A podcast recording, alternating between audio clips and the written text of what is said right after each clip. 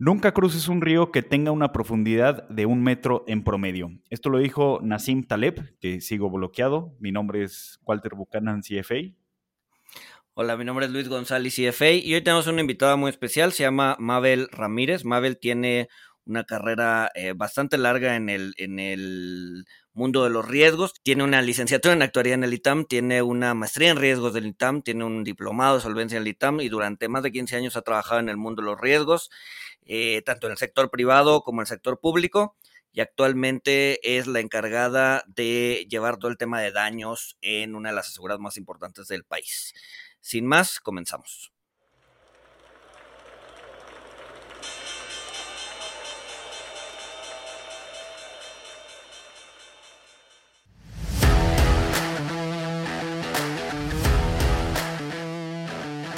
Monito, el otro lado de la moneda. Pues Mabel, mil, mil gracias por, por aceptar la invitación. Hoy vamos a hablar de un tema que creo que eh, le interesa a, bastantes personas. Vamos a hablar de seguros en general, vamos a hablar del riesgo de ruina de una aseguradora, vamos a hablar un poco también de, las aseguradoras en general. Y pues nada, a ver, mil, mil gracias por, por, por haber aceptado. Muchísimas gracias, gracias a los dos. De verdad es un honor estar aquí con ustedes.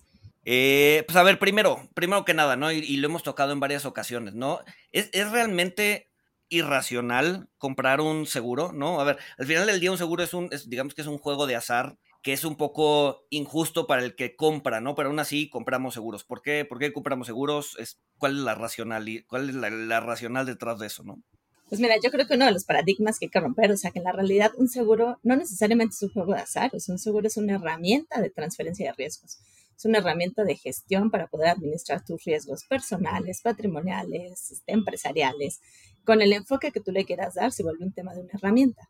Entonces yo creo que este punto de la irracionalidad, o sea, los seguros están hechos para transferir pérdidas significativas, no están hechos para asegurar la pérdida del día a día, un gasto corriente. Entonces, en la realidad, ese tema de irracional depende de dónde pongas tu nivel de significancia. Entonces, yo sé que si yo estoy dispuesta a perder las siguientes tres quincenas que yo tenga, dices, bueno, pues va, suena razonable.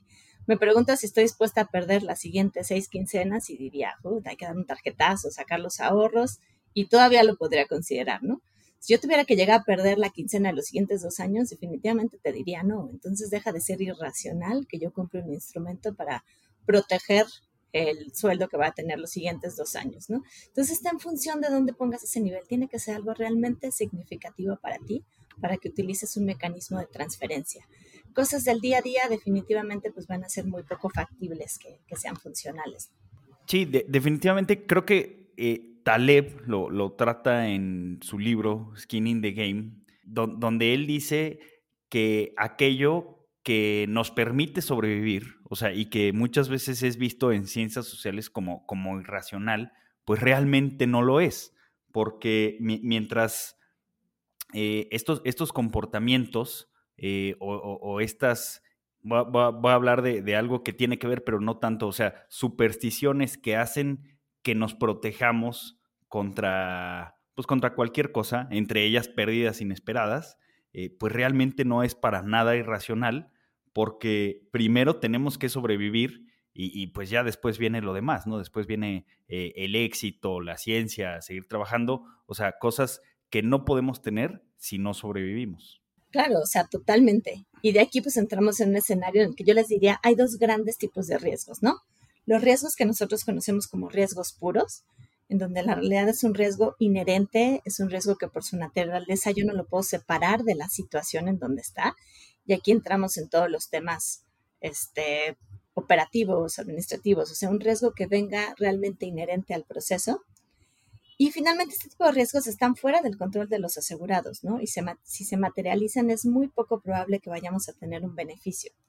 Y tenemos del otro lado los riesgos especulativos, que en la realidad eso es un concepto totalmente fuera del tema de seguros. Claro, a ver, y eh, mencionabas el, primer, el primer tipo de riesgo que era el, riesgo puro, ¿no? Eso, eso, eso, eso sería más bien como una especie de riesgo sistémico, es decir, el riesgo que es difícil diversificar por el simple hecho de estar eh, metido como en el sistema o en el país o en un sector. No, es más bien el riesgo directamente ligado a una amenaza o una vulnerabilidad. Entonces, la pureza del riesgo implica que está fuera del control de cualquier asegurado. Entonces, por ejemplo, una explosión, una erupción volcánica, una explosión, este, que tú estés trabajando en una mina y se te caiga una roca, o sea, es realmente un riesgo relacionado a la operación per se, ¿no? Ya después tendrá algunas características de si es o no diversificable, si tiene o no un concepto de asegurable o no, pero básicamente es el riesgo inherente, es el riesgo que usualmente se cubre dentro de los seguros, ¿no? Ya, ya, entonces, o sea, digamos que es, eh, o sea, el riesgo eh, que se cubre es el riesgo que, que, es ajeno a la persona, ¿no? O a, o a, la actividad que está realizando, ¿no? O sea, que, que sí que tú no, que tú no provocas, sino que se te impone, digamos. Es correcto. De hecho, es una de las características para que un riesgo pueda o no ser asegurado, ¿no? Entonces, tiene que ser un riesgo puro, tiene que ser un riesgo que tú tengas la certeza de que puede ocurrir, pero la incertidumbre está en el tiempo. Realmente, vamos a poner el ejemplo más básico que son los seguros de vida, ¿no? O sea, tú tienes la certeza de que vas a fallecer, no, tienes la idea de cuándo. Entonces, es ese tipo de riesgos los que son perfectamente asegurables, ¿no? Tiene que ser que cuando suceda sea súbito, sea imprevisto y definitivamente te genere una pérdida. Y esta pérdida debe de ser medible, o sea, tú tienes que tener la certeza de cuánto vale la casa que se te incendió, ¿no? Cuánto vale la mercancía que perdiste. Entonces, son parte de las características que nosotros revisamos para poder asegurar un riesgo. Adicionalmente, ya entramos después en temas de dispersión que tú bien comentas, o sea, el riesgo, realmente hay una cartera suficiente o un volumen suficiente de este tipo de riesgos para que yo pueda afrontar una pérdida. Entonces se vuelven ya temas un poco más económicos dentro del seguro, pero en la realidad el business o el core business de qué se puede asegurar debe de cumplir estas características. Ok, oye, Mabel, y tomando un, pues eh, retomando algo de lo que hablaba Luis en, un capítulo anterior, eh, en el capítulo de, teoría de las perspectivas, eh, Luis comentaba que las personas asignamos valores muy distintos a los valores probabilísticos. Eh, por ejemplo, eh, hablando de, la cuestión de seguros y de la cuestión de riesgo, eh, si, tenemos, por decir algo, 2% de probabilidad de, chocar y, que este choque nos, nos, cause una pérdida total, o sea, que perdamos el, el valor total del coche, que sea un coste irrecuperable. Luis nos decía que realmente las personas, eh, y, quizá eh, aquí sí entra algo que puede ser un poquito irracional, eh, modificamos estos, estos valores probabilísticos con, valores decisorios y a eventos que tienen 1% de probabilidad, en realidad les damos un peso como del 5%, eventos que tienen 2% le damos valores decisorios de, de 7%, eh, y Luis comentaba que justo en los extremos es donde, donde hay más distorsiones, conforme las probabilidades se van moviendo a, eventos eh, que tengan 50% de probabilidad, los valores decisorios van convergiendo. Eh, la rentabilidad de las aseguradoras se basa en esto, o sea, se basa en, en el que yo estoy dispuesto a pagar más que, que el valor esperado por, una, por algo que me cubra de una probabilidad del 1 o 2% de, de perder todo el valor de mi coche, por ejemplo? No, es un punto súper interesante. A ver, si quieres, lo podemos ir abordando por partes, ¿no? O sea, ¿cuáles son los factores de decisión? En efecto, técnicamente nosotros medimos un riesgo con dos grandes conceptos, que es frecuencia por severidad, ¿no? Que sería la probabilidad de que ocurra por cuánto voy a alcanzar a perder en caso de que ocurra. Entonces, estos dos conceptos se perciben de manera muy diferente en las personas del día a día. Yo te diría, me parece, a mi parecer, están dando más peso al tema de las frecuencias, ¿no? De la probabilidad de ocurrencia. Entonces, este tema de la, de la frecuencia, que se puede denominar como la exposición que tú tienes al riesgo, está sumamente afectado por eh, eventos de ocurrencia reciente. Entonces tú le preguntas a una persona qué es más probable que suceda, o sea, básicamente que yo choque, que mi casa se incendie, pues conoces a más personas que hayan chocado durante el año pasado que personas que se les haya incendiado su casa, ¿no? Entonces, el peso sobre la frecuencia es un, puede ser un driver, un buen decisor este, para las personas de tomar la referencia de compro o no compro un seguro, ¿no? Eh, por la parte de la severidad, es ahí donde entra el sesgo de las bajas probabilidades. Entonces dice, no, pues ¿cuál es la probabilidad de que se me enciende mi casa? Muy baja. A diferencia de los riesgos especulativos, creo que lo comentaban con las probabilidades de ganarse la lotería, puede ser .00015 y de igual forma el humano lo ve como algo positivo y eso puede llegar a ocurrir.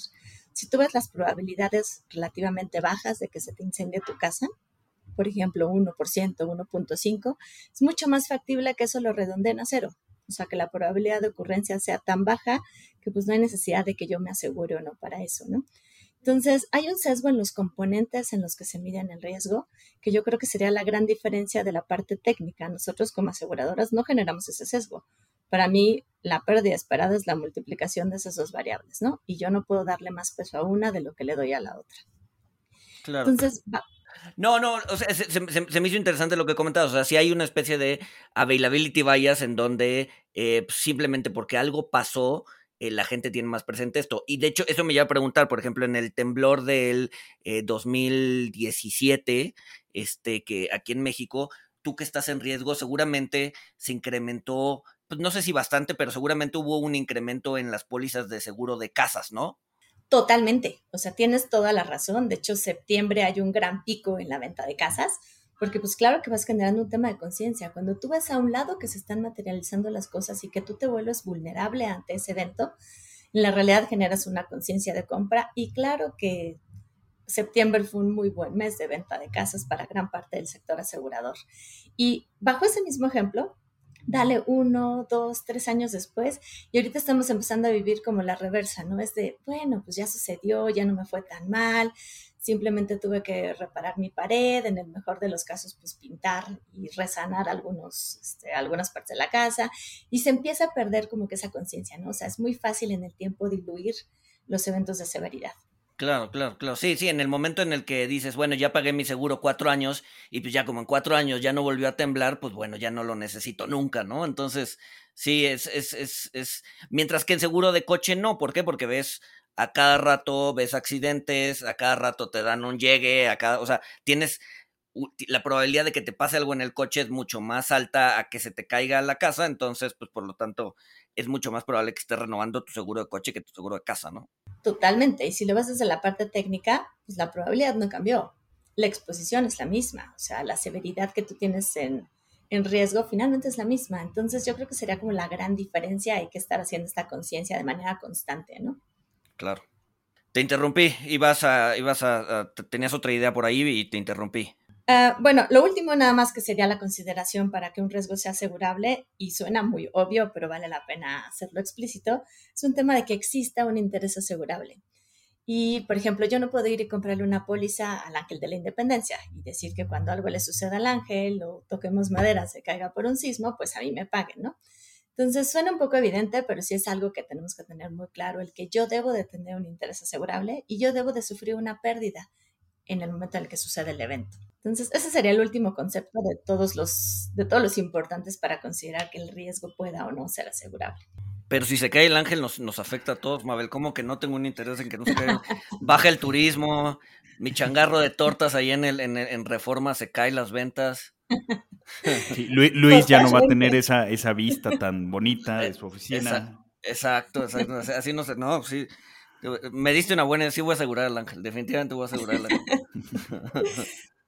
No, pero no se puede. Oye, pero, a ver, nos platicabas eh, y, justo fue de, donde nació esta invitación, que el, cubo de tungsteno que tiene nuestro hombre de tungsteno, Luis González, o sea, sí estaría, sí estaría cubierto si, si él tiene un seguro de, su casa. Este, ¿cómo, ¿Cómo es que un cubo de, de tungsteno este, está, está cubierto, entra de, dentro de lo que es asegurable.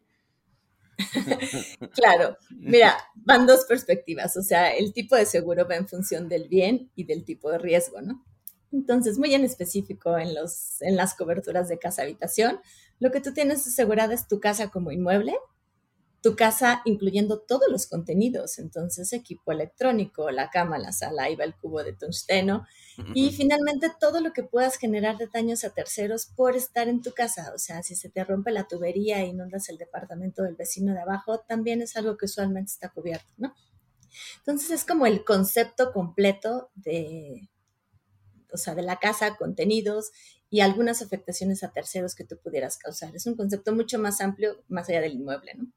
Ok, pero entonces, eh, si, si vamos, a, vamos a pensar, este, algo, algo sucede en, mi casa, en mi departamento, que lo tengo asegurado, o sea, ¿qué, qué impide que, que, yo diga, digo, que no estoy incitando a la gente que lo haga, que yo digo, tengo 10 cubos de tungsteno este, y pues sucedió algo, ya no están, pues eh, páguenmelos. A ver, si, si tuvieras 10 cubos de tungsteno en tu casa, se, se aplastaría, güey. O sea, sería, sería tanto el peso que, que, que, que, en realidad sería algo que causaste tú y por lo tanto no eres asegurable, güey. Es como prenderle fuego a tu casa, güey. Pues al menos espero que los tengas en 10 cuartos diferentes. Exacto. No, aquí va ligado el concepto del riesgo, ¿no? Entonces, hablamos del bien material, que es el bien como edificio asegurado, y entran los conceptos de riesgo. Está asegurado contra incendio, está asegurado contra sismos, está asegurado contra vientos, huracanes, inundaciones, contra robo. Entonces, la definición del riesgo es lo que te va a dar a ti si está o no cubierto. O sea, si un día desaparece misteriosamente el tubo de seno, pues lamentablemente va a ser poco factible que lo puedas reclamar con tu aseguradora, ¿no?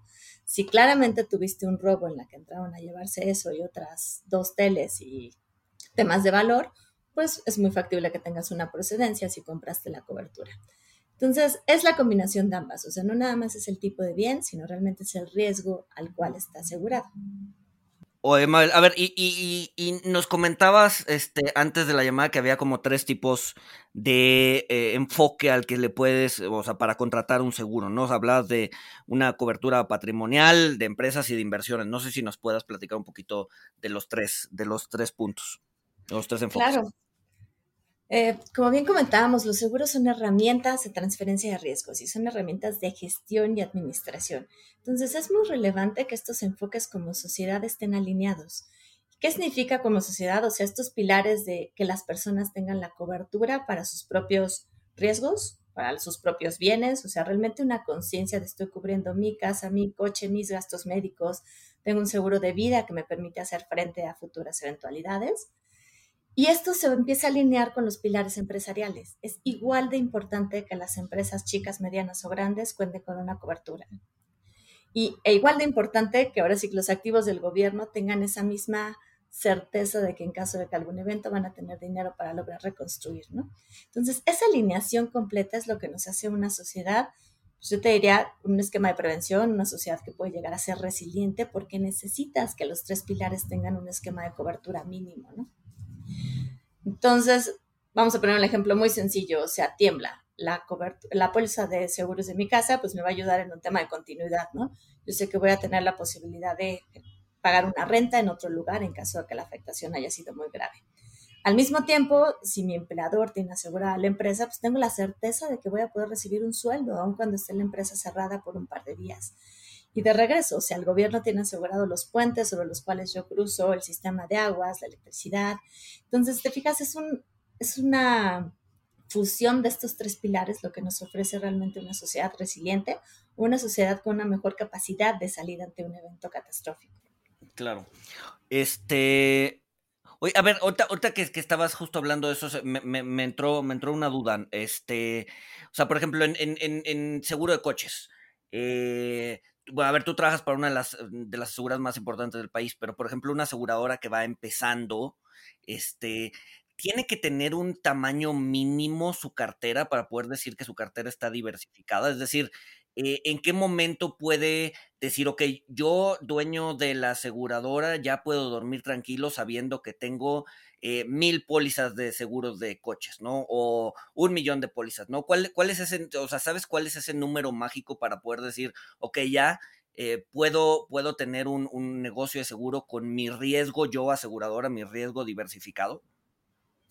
No, no es un número mágico per se, o sea, porque va a estar en función de qué tipo de riesgo estoy tomando. Eh, existen en la regulación, ahorita tocaste un tema muy importante, o sea, La regulación ahorita, si yo quisiera abrir una nueva aseguradora, nada más me, permite atender un tipo de ramo.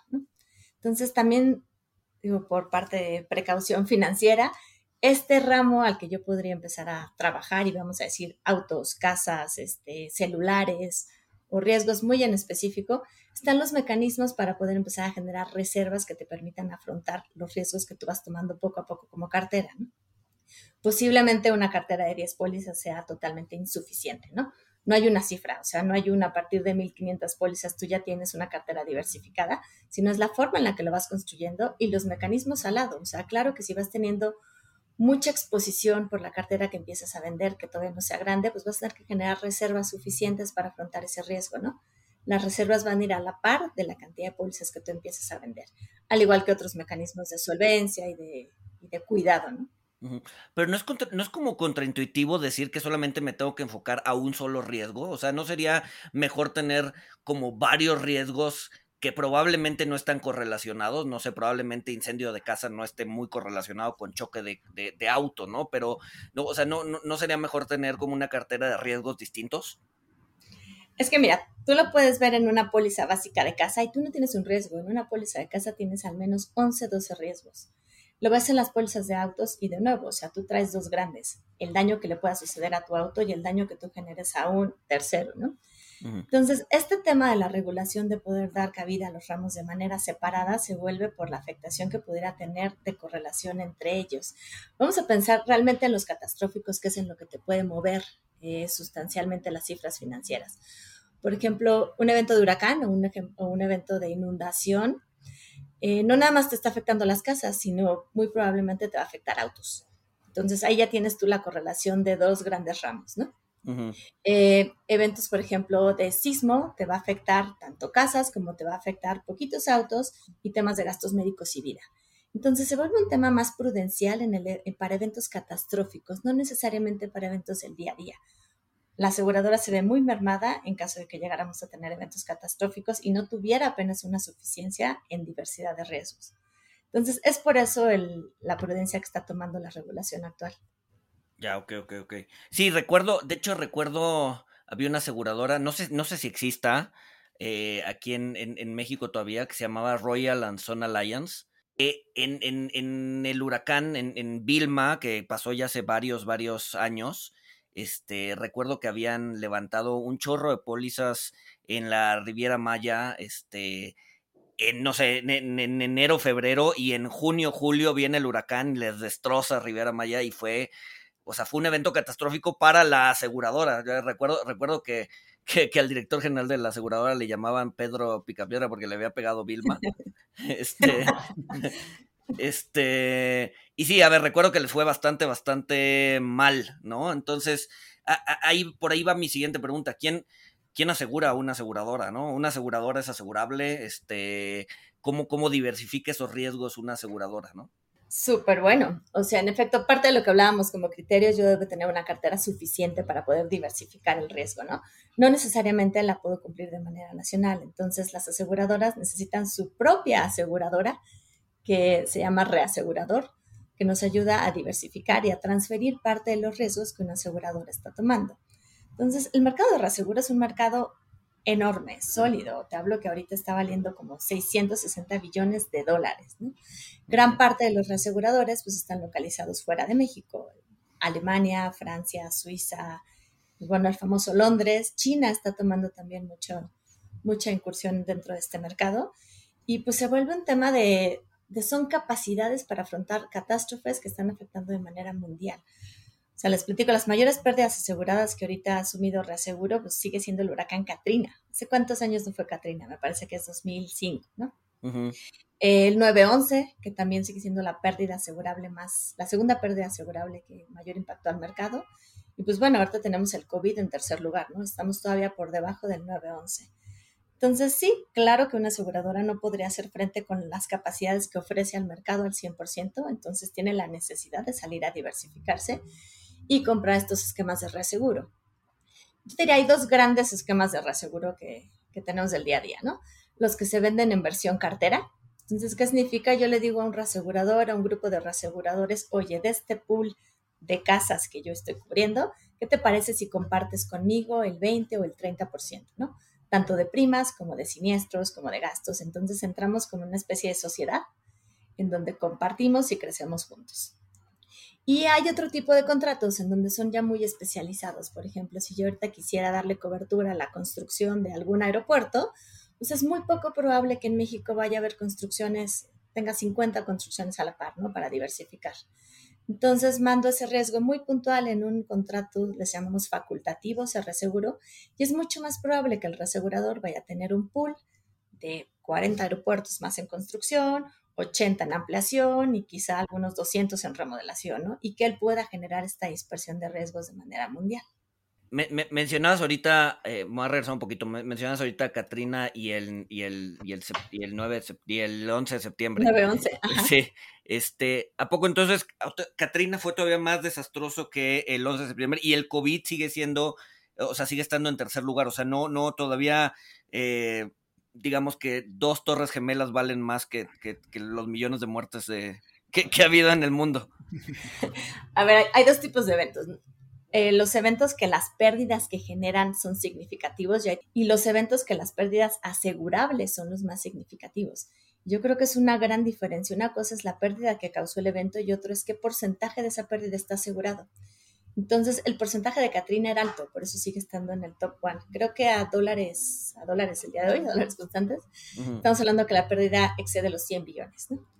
Eh, a dólares de hoy el 911 está en 47 billones y COVID va en 44, o sea, muy, muy cerca todavía, pero se vuelve qué porcentaje de esa pérdida está asegurable. Em, por ejemplo, para la parte de los sismos de aquí en México, los sismos nos causaron pérdidas por casi 1.900 millones de dólares, de los cuales poquitito arriba del 50% estaba asegurado. Entonces, esa es como que la diferencia de impactos. Podemos percibir que la pérdida es muy sustancial, pero no necesariamente repercutió en el mercado de seguro y reaseguro. Cuando, cuando, cuando dices los sismos, ¿te refieres a, o sea, el conjunto de todos los sismos o de uno en específico? Los sismos del 17, me refiero al ah. del 19 y al del 7. En la ah, suma de esos dos sismos. Ah, ya. O sea, esos, esos, esos fueron de 1. de casi 2 mil millones de dólares. Es correcto. Ya. Pero, pero lo que, o sea, lo, lo que importa es cuánto, cuánto de eso está asegurado, ¿no? O sea, que, en el caso de Katrina era, era alto, este, en el caso del sismo pues era, era la mitad. Eh, ¿qué, porcentaje, eh, pues digamos, de, las casas y de lo que se dañó de Katrina, que estoy viendo la cifra, fueron 125 mil millones en, daños? Este, o sea, cuál era el porcentaje que estaba asegurado aquí? No sé, te debo el de Katrina. No sé si no lo tengo tan, tan en mente. Sí, pero sí, o sea, si, hablabas como de 100 mil millones y, los daños totales fueron como 125, pues te, te habla de que, pues no sé, un 75% debió haber estado asegurado, ¿no? Sí, mucho tema de industria y mucho tema de casas, ¿no? O sea, la zona también era una zona proclive a tener eventos de, de desastres meteorológicos. Entonces, bueno, el nivel de conciencia es muy diferente en las costas, ¿no? Sí, claro. Pero aún así, o sea, aún así, este eh, teniendo reaseguros y diversificando el riesgo. O sea, hay compañías de seguros que han quebrado o están a punto o estuvieron a punto de quebrar, ¿no? Como es el caso de AIG en el 2008, ¿no? No sé si, si tengas eh, algunos datos que nos puedas platicar de, por qué AIG se, expuso de esa forma a la, a, la ruina, ¿no? O, o a quebrar. Yo te diría, desde mi perspectiva, AIG incumple algunos de los criterios que ahorita vimos para tomar que un riesgo sea o no sea asegurable, ¿no? Em, existían eh, las evidencias de que AIG, por ejemplo, había ayudado a asegurar a la CIA algunas de las operaciones para poder rescatar los submarinos de la Unión Soviética en el Pacífico. ¿Cómo diversificas ese tipo de riesgo? O sea, ¿qué probabilidad tienes de, de que haya dos o cinco expediciones para rescatar submarinos? Es, una cosa es que técnicamente digas, pues vamos a ponerle un pricing, 50% si quieres, y otra cosa es que realmente tengas un esquema de riesgos que puedas diversificar, ¿no? Eh, sin embargo, me parece que eso no fue el fail de AIG, sino el tema de, entrar pues, a riesgos especulativos, o sea, toda su área de financial products fue, fueron los que entraron a diseñar los famosos CDS. Entonces, pues ahí sí comete lo que ahorita sabemos que son dos errores garrafales, ¿no? O sea, no nada más estoy entrando al mercado de seguros, estoy, estoy trabajando coberturas, sino que además su esquema de inversión consideraba entrar dentro de esos fondos hipotecarios, ¿no? Entonces, tuviste la afectación por los dos lados, por el tipo de seguro que tú estabas brindando y por la inversión de tus activos, que es básicamente para hacer frente a las responsabilidades, pues en el mismo instrumento que está teniendo la volatilidad y que lamentablemente pues tuvo el default. Entonces, digo, AIG es uno de los grandes ejemplos por los cuales se empiezan a propiciar la modernización de las regulaciones, en donde realmente el sistema financiero se dio cuenta que había que fortalecer la operación, había que garantizar la solvencia, y de ahí derivan, eh, por ejemplo, el esquema que ahorita tenemos en México, que es Solvencia 2, ¿no? a ver, por ejemplo, esto, todo esto de Solvencia 2 y, y Basilea y todo eso, no sé si nos puedas platicar cómo ha ido evolucionando, porque luego escuchamos que, eh, no sé, que tal banco cumple con, tal regulación o si que se está imponiendo alguna otra nueva regulación que viene de no sé dónde. Entonces, no sé, o sea, ¿quién, quién, quién hace estas regulaciones internacionales? Este, ¿Por qué las tenemos que adoptar? Eh, y sí, no, definitivamente estas catástrofes, por ejemplo, AIG, por ejemplo, otras cosas, eh, pues nos dan pie a mejorar, eh, pues obviamente, cómo, cómo se miden y cómo, cómo, cómo se regula la industria de seguros, ¿no?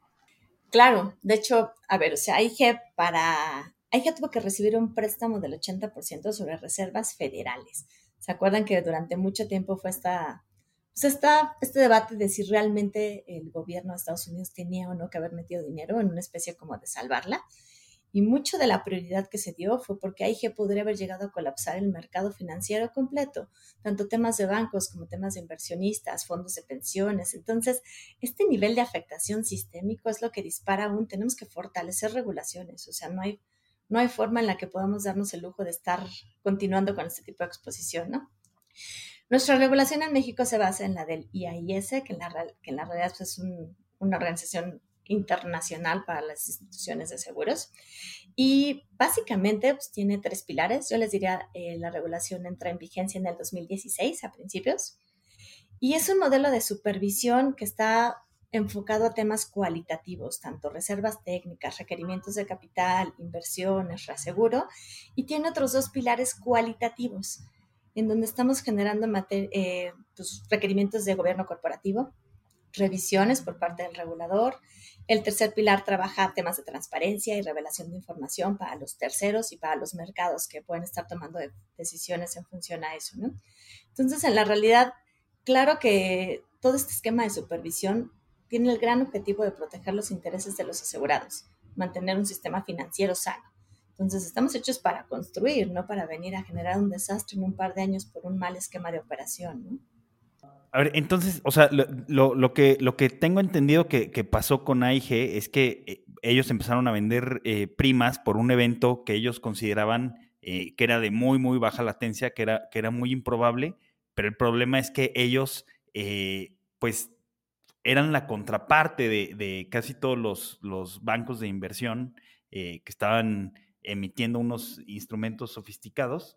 Eh, AIG dice, no, pues esto, esto es muy improbable, hago un análisis costo-beneficio, eh, pues hago mucho dinero con las primas, pero, pero el problema fue que, que eh, se estaban exponiendo a la ruina si, si, ese evento de baja latencia se materializaba, que se materializó y, y, se convirtieron en, en, una institución demasiado grande para fallar porque ellos tenían todas las primas y pues efectivamente como decías, está el debate si debían de eh, hacerle préstamos federales, de si debían de inyectarle dinero o no, pero el, tema es que se tuvo que hacer porque como, como podía causar un, bueno, era un riesgo, se convirtió en un riesgo sistémico y podía causar una, una cascada, un, dominó financiero, una corrida financiera, este, pues por, eso fue el interés del gobierno en salvarlo.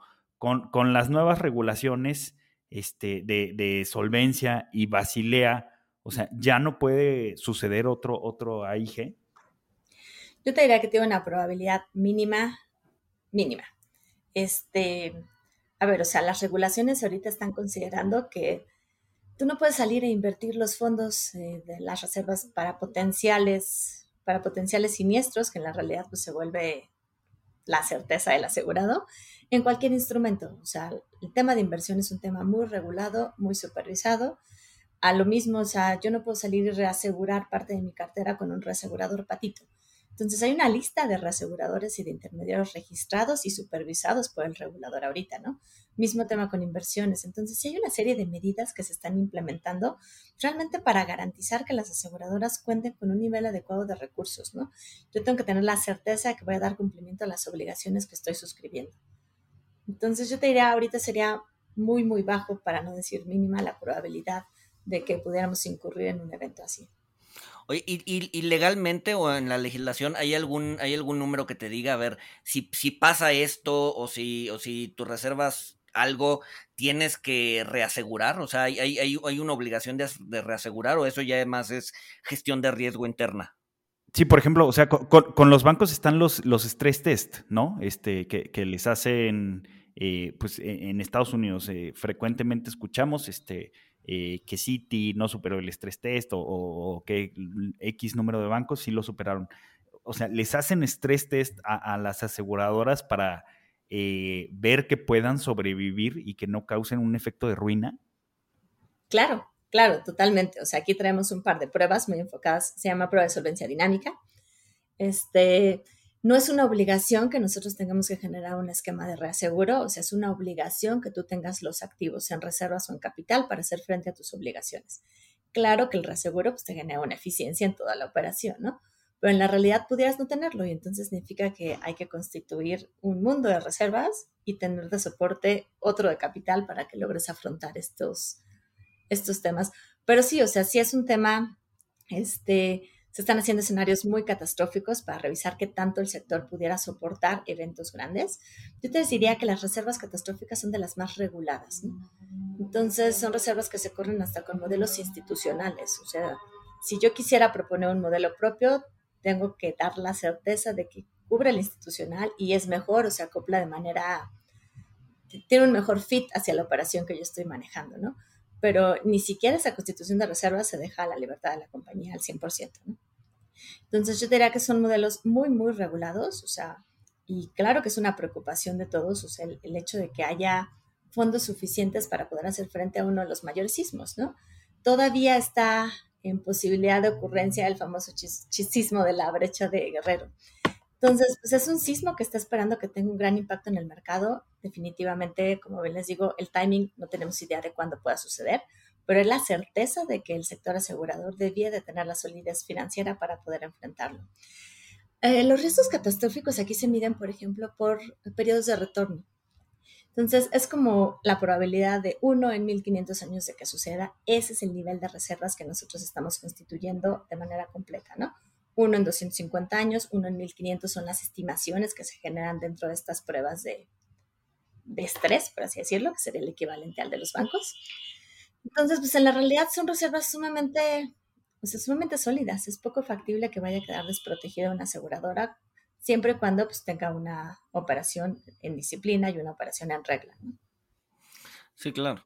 Qué bueno, que, que, que, que, aún así queda un riesgo como latente, ¿no? Porque, a ver, o sea, 1500 años suena un chorro, pero pues igual y el mundo lleva millones de años existiendo, ¿no? Y, o sea, y, y, y, una muestra de 1500 años de un sismo en, en, una existencia de miles de millones de años, pues igual y es poquito, poquita historia, ¿no? Entonces, o sea, puede existir un sismo de 12 o 13 grados que igual y no esté en los modelos y que, y que pues sí, te destruya, te destruya toda la ciudad, ¿no? Entonces, va, o sea, bajo ese escenario, pues sí, sí está, si hay un pequeño, digamos que una pequeña probabilidad de que, de que las cosas salgan muy, muy, muy, muy mal, ¿no? Que bueno, o sea, que bajo ese escenario, pues eh, la verdad es que eh, este, cubrir el seguro o más bien este, recuperarlo del seguro, pues es, es, yo creo que es la menor de tus problemas, ¿no? yo creo que sí, la verdad, un sismo de la magnitud que comentas está... Sí, es correcto. Eh, lamentablemente tendremos grandes destrucciones, ¿no?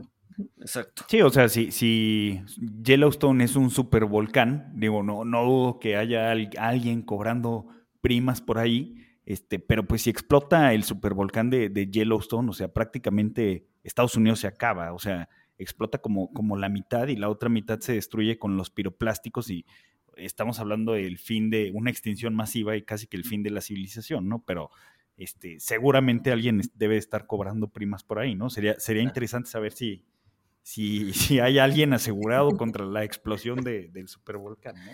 Si, se acaba, si se, a ver, si se acaba, si se extingue la humanidad, yo quiero mi, mi, mi, mi o sea, yo voy, yo, voy, yo, yo voy a cobrar mi seguro, güey, pues sí. En Bitcoin, en Bitcoin. Algo curioso, no, no, no es una aseguradora, pero no, no sé si sabías, Mabel, este, que, que, Amazon, o sea, el servicio de Amazon Web Service, este, te dice que, que estás cubierto en caso eh, de que el mundo termine por un apocalipsis eh, zombie o algún virus extraño, o sea, estás cubierto y sus servicios van a, van a continuar. En, ¿Van a continuar? En funcionalidad, sí, sí, sí, sí. Este, oye, yo, yo, te, yo, te, quería preguntar si eh, los seguros patrimoniales y de empresas eh, no, no, causan eh, ciertas paradojas o ciertas pues incongruencias, porque por ejemplo, estaba, he estado leyendo pues algunas cosas que no, no sé qué tan ciertos sean, pero hacen como un poquito de sentido, que por ejemplo el, el, usar cosas que, que nos protegen eh, luego nos hace más imprudentes a la hora de tomar riesgo. Eh, y ponían como ejemplo que muchos conductores pues al traer cinturón de seguridad, eh, bolsas de aire y, y, mucho equipo de protección en los coches, pues se vuelven más imprudentes eh, en el manejo, eh, manejan más frecuente a exceso de velocidad, lo cual eh, paradójicamente pues te expone más al riesgo, ¿no? Este, creo que también hay una película, ¿no? Sobre, sobre los jugadores de la NFL y los cascos que los usan como, como armas. O sea, ¿tú, tú crees que, que con los seguros pase esto? O sea, una vez que estoy asegurado contra accidentes, eh, estoy aseguro mi empresa contra X cosa. O sea, ¿crees que esto, esta cobertura del riesgo al mismo tiempo haga que nos volvamos más imprudentes eh, al, momento de tomar riesgos o que tomemos más riesgos de los que tomábamos sin el seguro? Definitivamente es un tema y y cómo lo mitigamos dentro del sector. Hay dos conceptos que quizás sean muy técnicos que se manejan dentro de las pólizas de seguro, que son deducible y coaseguro, ¿no? Entonces, ¿qué tengo que hacer como aseguradora para minimizar ese riesgo moral, Walter? Eh, a lo que tú te refieres, nosotros lo conocemos como un riesgo moral, ¿no? Entonces, en la realidad es que te hago partícipe de las pérdidas. Ese partícipe de las pérdidas, pues lo puedes, lo puedes reconocer como un tema deducible, como un tema, vamos a ver la parte de gastos médicos, ¿no? O sea, si a mí no me preocupa mi salud, si yo como garnachas en la esquina todos los días, definitivamente el día que tengan que destaparme las arterias o que tengo un tema de colesterol alto, eh, yo voy a ser partícipe con un cierto porcentaje de todos los gastos médicos que se generen, ¿no? Porque en la realidad pues soy un poco corresponsable en algunos casos de la situación que estoy viviendo, ¿no? Entonces, con ese, con ese tipo de aportación o de participación por parte del asegurado, propiciamos un tema del cuidado de los bienes, ¿no? Yo no me no me voy a poner a manejar como loco afuera, porque pues yo sé que si algo pasa tendría que pagar un deducible del 5%, del 10%, o sea, va a ser algo que me va a doler en el bolsillo. Entonces, pues preferiblemente, pues voy a tratar de tener un poco más de prudencia, al menos en las cosas extremas. Entonces, es la forma en la que el mercado opera en toda la cadena, ¿eh? en la parte de, de aseguradoras, en el reaseguro de nuevo, en donde hay mucha claridad de cómo tú participas en este riesgo por ejemplo, regresamos al punto otra vez del submarino. O sea, a mí ahorita se me ocurriera ir a asegurar este, la expedición de un submarino para rescatarlo. Eh, obviamente el reasegurador me diría, claro, ¿cuánto le quieres poner? O sea, yo no me lo voy a llevar al 100%. O sea, si tú estás muy convencido de que eso es un riesgo bueno, pues tú vas a poner tu dinero en ese riesgo también, ¿no? Entonces entra en un esquema de prudencia, por así decirlo, de manera no escrita, pero sí es el objetivo de ese tipo de conceptos, en donde tú participas también y por ende, pues asumimos que vas a tener un cuidado, al menos mínimo, sobre el tipo de seguro o activo que estás trayendo. Claro, pero a ver, en, en, el, en, el, en el ejemplo que pones de las garnachas, pues eso no pasa porque todo el mundo nos hacemos cateterismos de rutina, como nuestro presidente. Este, entonces, pues obviamente nos cuidamos de la salud porque pues yo, de hecho ahorita terminando este podcast me voy a hacer mi cateterismo de rutina, pero bueno.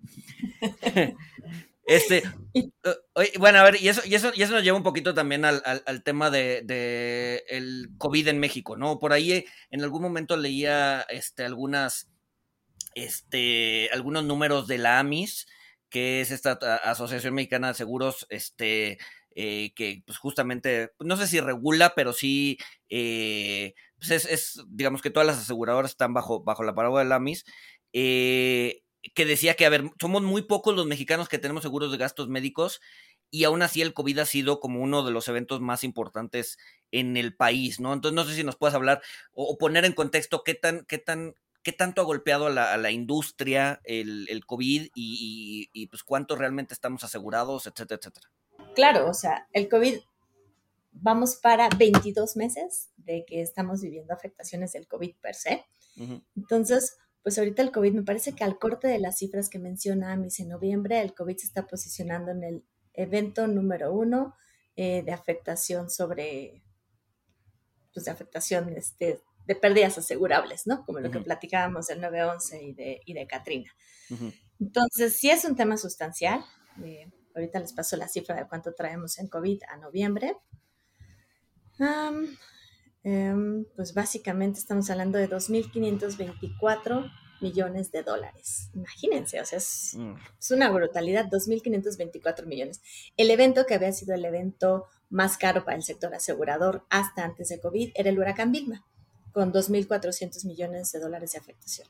O sea, ya lo superamos. había sido, ya lo superamos, Vilma había sido devastador este, el tema tanto de infraestructura como de afectación hotelera y pues acabamos de superar Vilma con este punto, ¿no? Entonces, claro que el COVID es el evento más costoso ahorita para el sector asegurador. Eh, ha mermado muchas de las utilidades de las aseguradoras y pues parte ahorita del, de la ocupación del sector es definir qué instrumentos adicionales necesitamos para poder tener la certeza de que vamos a lograr afrontar este tipo de riesgos en el futuro, ¿no? Ahora, también... Son, son, son, son, riesgos como bien, bien distintos en el sentido de, de, de, qué tan rápido sucede, ¿no? Me imagino, Vilma pasó en una semana y, tiene, y, ahí tienes que desembolsar y, y, probablemente te encuentres en un evento de liquidez, mientras que eh, COVID pues, se ha dado a lo largo de 22 meses en donde has podido eh, aumentar primas, este, has podido eh, captar primas, seguramente muchas personas te compraron seguro gastos médicos por primera ocasión, este, entonces, o sea, me imagino que sí, o sea, la forma de afrontar Vilma y la forma de afrontar el COVID también sí ha sido muy distinta y si una aseguradora, me imagino, tuviera que elegir entre dos eventos catastróficos, a, este, este, seguiría eligiendo COVID, ¿no? Yo creo que es muy pronto para decir seguir eligiendo COVID. ok. Pero eh, me parece que sí, las, las consideraciones de ocurrencia de ambos eventos son drásticamente diferentes, ¿no? Como tú bien dices, o sea, los eventos catastróficos nosotros los catalogamos por periodos de 72 horas. Es parte de la característica de un evento catastrófico. El ejemplo más claro son los sismos. Entonces sucede el sismo 7 de septiembre y todas las réplicas y afectaciones de las siguientes 72 horas se van a catalogar en el mismo evento. Entonces, COVID no está considerando estas características. O sea, si nos viéramos muy kosher, pues diríamos que lo separo por olas, lo separo por cepas, lo separo por meses. O sea, no hay un evento como como detonador al cual puedas ligar todas las pérdidas que se están ocurriendo, sino es una serie de pérdidas chiquitas, muchísimas. Y es un evento devastador, eso sí, es un evento altamente costoso. Te digo que todavía no me atrevo a decir si es mejor uno que otro, porque pues bueno, la correlación aquí la tienes sobre diferentes ramos. Estás teniendo afectaciones tanto de vida como de gastos médicos, ¿no? Al poquitas afectaciones en tema de daños, porque pues los paros que está generando no necesariamente son paros cubiertos. Entonces, pues la logística, todo lo que traemos de, complicaciones de logística están fluyendo por otro lado. Entonces, pues e, es parte del reto que ya ahorita traemos. O sea, no lo podemos visualizar como los eventos que ahorita conocemos que han sido de alto impacto, sino que va a haber que reestudiarlo y implementar las consideraciones adicionales. Si ha habido una buena oportunidad de generar una mejor conciencia dentro de la población, se ha visto la necesidad y el valor agregado de tener una póliza de vida y una póliza de gastos médicos. Entonces, pues creo que eso nos va a ayudar como, como sociedad a ser mucho más resilientes. Empezar a generar esa conciencia y darnos cuenta que hay cosas que no podemos dejar en manos al 100% pues, del gobierno. O sea, que sí tenemos que generar una previsión de manera personal para estos. Sí, claro. Bueno, se nos está terminando el tiempo eh, y antes del cierre yo te quería preguntar relacionado al COVID, ¿Cómo afectaron los sucesos del canal de Suez, de las mercancías, a, la industria de seguros? ¿Las mercancías estaban aseguradas? ¿Cómo estaban aseguradas? Este, o sea, tanto lo que era perecedero como lo que pasaba su vida de anaquel, digamos, por, por pasar de temporada o de moda y no llegar al, destino a tiempo para que se vendiera los precios que se tenía que vender. Uf, el tema del Evergiven fue algo muy, muy sonado durante el año pasado. Eh, a ver qué pasa. Si yo hubiera sido la dueña de un contenedor, claro que hubiera sacado una póliza de seguro y esa póliza me hubiera cubierto pues, los daños o afectaciones que hubiera tenido mi mercancía mientras iba en el tránsito, ¿no? Gran parte de este mercado está asegurado en Londres y las cláusulas tradicionales de este mercado excluyen todos los daños o gastos ocasionados por demora. Entonces, en la realidad va a ser poco probable que muchas de estas mercancías pues, puedan llegar a tener una indemnización por la parte de la demora, considerando que no tuvieron daños físicos per se, ¿no? Eh, ¿Dónde te diré que estuvieron los gastos o las reclamaciones adicionales en daños a terceros? Parte de estas coberturas no nada más es el daño material del contenedor, sino también trae una cobertura muy conocida como P&I, que son Protection and Indemnity, y estos P&Is funcionan como grandes mutualidades. Entonces, ¿qué hacen? Es cubrir para temas marítimos, muy en específico, los daños a terceros. Entonces, aquí uno de los afectados, por ejemplo, fue el canal. La infraestructura del canal, los costos de dragado, los gastos extraordinarios que generaron. Por ejemplo, el canal salió a reclamar la pérdida de utilidades porque no pudo cobrarles el fee al resto de los barcos que dejaron de pasar por los, seis días que estuvo esto varado, ¿no?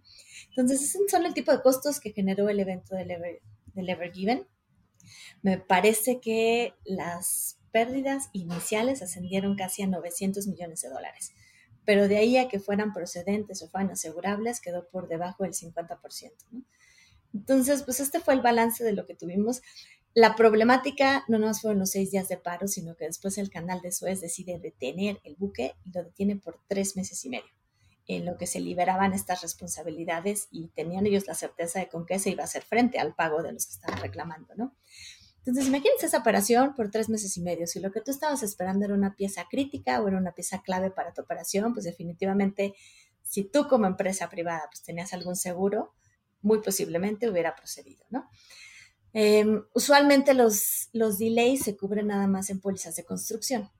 Entonces, si yo estaba en el proceso otra vez de construir mi aeropuerto y había una pieza crítica que no llegó por el evento que tuvo el Evergiven, que además fue un evento de fenómeno natural por el tema de vientos, entonces posiblemente ese aeropuerto sí pudo salir a reclamar algunas de las utilidades que dejó de percibir porque empezó a operar tres meses tarde. Pero es más desde la perspectiva de de cada uno de los asegurados o de los implicados dentro de la cadena logística. Es muy poco probable que si ya estabas en operación, pues tuvieras este tipo de coberturas en delay, ¿no? ¿Qué puedes hacer? Pues puedes salir a comprar quizá con un sobrecosto a un proveedor B, a otro local. Este, algunas de las coberturas que se llaman contingentes, pues sí logran tener este alcance en la cadena de suministros, ¿no? Lo que sí yo te diría generó, pues fue una conciencia de salir y revisar cómo está mi proceso estoy bien asegurado. O sea, ¿qué hubiera pasado si parte de mis mercancías hubieran estado en ese barco? Hubiera podido afrontar tres meses de, falta de ventas, o hubiera logrado, hubiera tenido que generar un plan B para poder tener una reserva quizá de algún equipo crítico, o realmente afectó mi operación. Mucho de esto viene en un just in time, entonces claro que se generaron paros importantes. Entonces, pues nos abre un tema de conciencia y de revisión, ¿no? O sea, este es el esquema de coberturas que yo necesito tanto personales como desde una posición si eres el que toma decisiones dentro de una empresa. Claro.